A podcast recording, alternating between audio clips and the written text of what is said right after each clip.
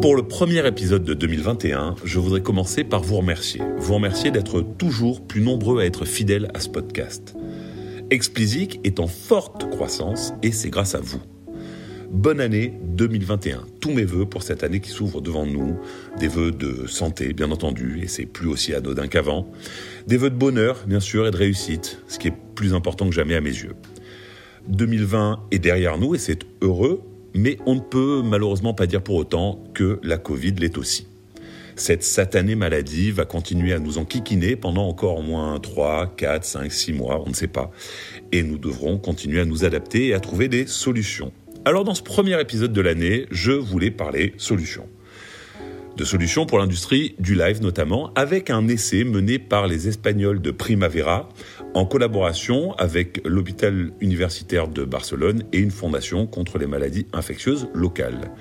Ce pourrait être un changement capital pour l'industrie du live. Alors je vous explique. Ça s'est passé mi-décembre à Sala Apollo, à Barcelone.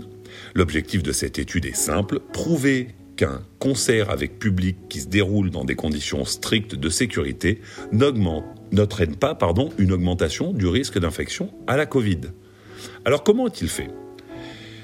Ils ont organisé un concert animé par des groupes et des DJ locaux dans un espace en extérieur pouvant accueillir 900 personnes.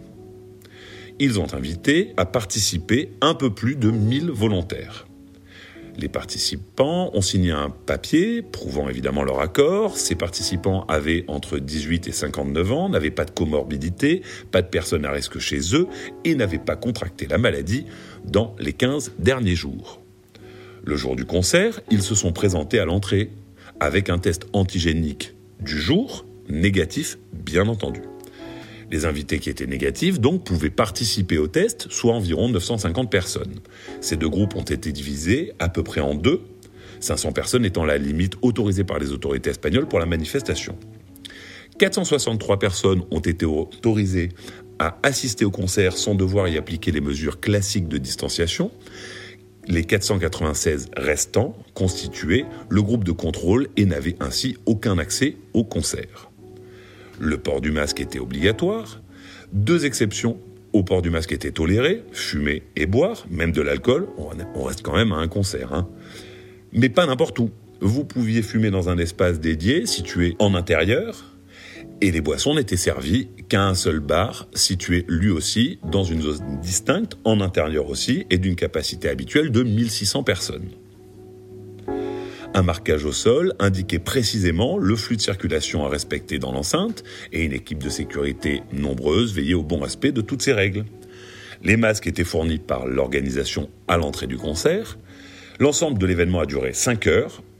La moyenne de, participation des, des gens qui ont été au concert est de 2h40. Des dispositifs ont été mis en place pour éviter les queues à l'entrée et à la sortie du concert, ainsi lors, des, lors des déplacements aux toilettes, aux bars, etc. Donc voilà pour les conditions du test. Maintenant, regardons les résultats. Alors, tous les participants ont été convoqués huit jours après l'événement pour être à nouveau testés, et cette fois-ci pour faire un test PCR et non, antigénique.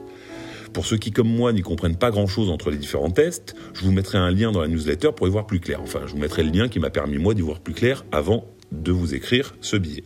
Sur les 463 qui ont assisté au, au concert, aucun cas d'infection au Covid n'a été signalé. Alors que sur les 496 du groupe test, qui n'ont donc pas assisté au concert, deux cas ont été identifiés et confirmés après un second test.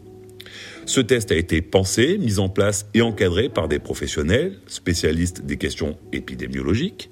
Il prouve qu'avec des mesures adéquates, il est parfaitement possible d'assister à un concert sans pour autant augmenter le risque de contamination. Voilà pour les chiffres.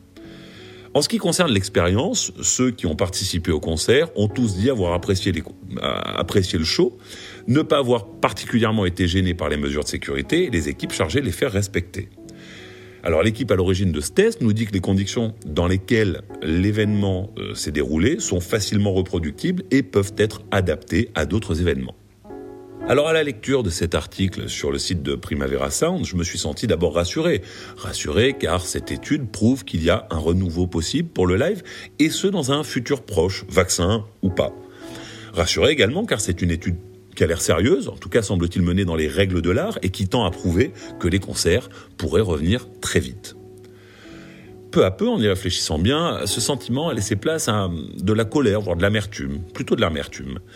Amertume en pensant à tous les professionnels du live et de l'événementiel qui souffrent des interdictions gouvernementales depuis dix mois. Interdictions qui viennent assommer toute une industrie sans aucune possibilité de proposer des solutions intelligentes et pragmatiques. Cette étude tend à prouver que les professionnels du live sont capables de s'adapter aux contraintes de la pandémie, qu'ils sont capables de s'associer à des chercheurs et médecins pour concilier divertissement et sécurité sanitaire. Puisque la perspective d'un retour à la normale s'éloigne toujours plus, est-il réaliste voire souhaitable, de continuer avec des interdictions imposées à tous, quels que soient, encore une fois, les dispositifs proposés par les professionnels? N'est-il pas urgent de proposer à la population une autre perspective que le désespérant va-et-vient d'un confinement que de moins en moins de gens voudront suivre?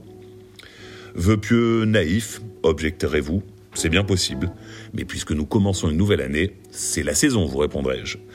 Allez, c'est tout pour cette semaine. Plus que jamais, si vous appréciez Explicit, parlez-en autour de vous. Pour me soutenir, donnez-moi 5 étoiles sur Apple et abonnez-vous, où que vous soyez.